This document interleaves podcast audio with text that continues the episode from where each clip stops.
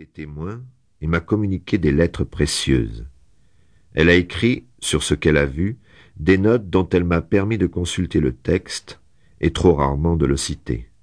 Ensuite, Madame de Staël dans sa correspondance, Benjamin Constant dans ses souvenirs, les uns imprimés, les autres manuscrits, Monsieur Ballange dans une notice sur notre commune amie, Madame la duchesse d'Abrantès dans ses esquisses, Madame de Genlis dans les siennes, ont abondamment fourni les matériaux de ma narration. Je n'ai fait que nouer les uns aux autres tant de beaux noms, en remplissant les vides par mon récit quand quelques anneaux de la chaîne des événements étaient sautés ou rompus. Montaigne dit que les hommes vont béants aux choses futures.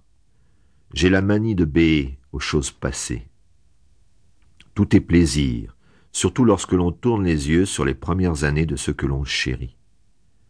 On allonge une vie aimée, on étend l'affection que l'on ressent sur des jours que l'on a ignorés et que l'on ressuscite.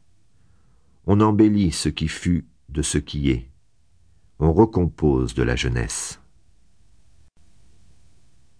Enfance de Madame Récamier.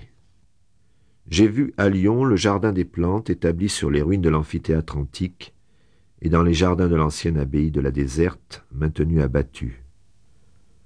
Le Rhône et la Saône sont à vos pieds.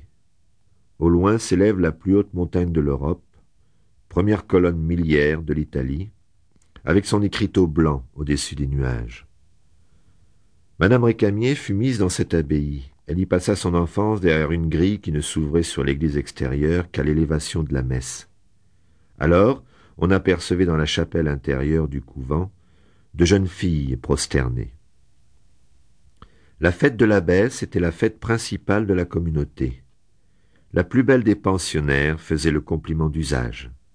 Sa parure était ajustée, sa chevelure nattée, sa tête voilée couronnée des mains de ses compagnes.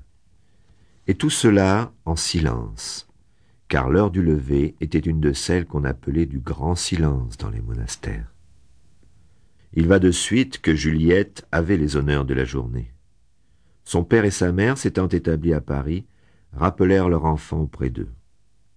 Sur des brouillons écrits par madame Récamier, je recueille cette note. La veille du jour où ma tante devait venir me chercher, je fus conduite dans la chambre de madame l'abbesse pour recevoir sa bénédiction. Le lendemain, baigné de larmes, je venais de franchir la porte que je ne me souvenais pas d'avoir vue s'ouvrir pour me laisser entrer, je me trouvai dans une voiture avec ma tante, et nous partîmes pour Paris. Je quitte à regret une époque si calme et si pure pour entrer dans celle des agitations. Elle me revient quelquefois comme dans un vague et doux rêve, avec ses nuages d'encens, ses cérémonies infinies, ses processions dans les jardins, ses chants et ses fleurs. Ces heures sorties d'un pieux désert se reposent maintenant dans une autre solitude religieuse, sans avoir rien perdu de leur fraîcheur et de leur harmonie.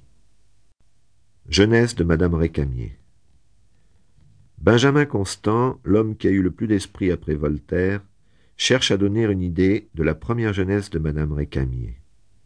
Il a puisé dans le modèle dont il prétendait retracer les traits une grâce qui ne lui était pas naturelle.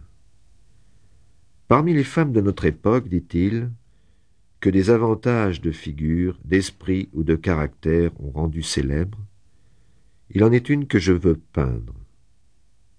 Sa beauté l'a d'abord fait admirer, son âme s'est ensuite fait connaître, et son âme a encore paru supérieure à sa beauté. L'habitude de la société a fourni à son esprit le moyen de se déployer, et son esprit n'est resté au-dessous ni de sa beauté, ni de son âme. À peine âgée de treize ans, mariée à un homme qui, occupé d'affaires immenses, ne pouvait guider son extrême jeunesse, Madame Récamier se trouva presque entièrement livrée à elle-même dans un pays qui était encore un chaos. Plusieurs femmes de la même époque ont rempli l'Europe de leurs diverses célébrités. La plupart ont payé le tribut à leur siècle les unes par des amours sans délicatesse, les autres par de coupables condescendances envers les tyrannies successives.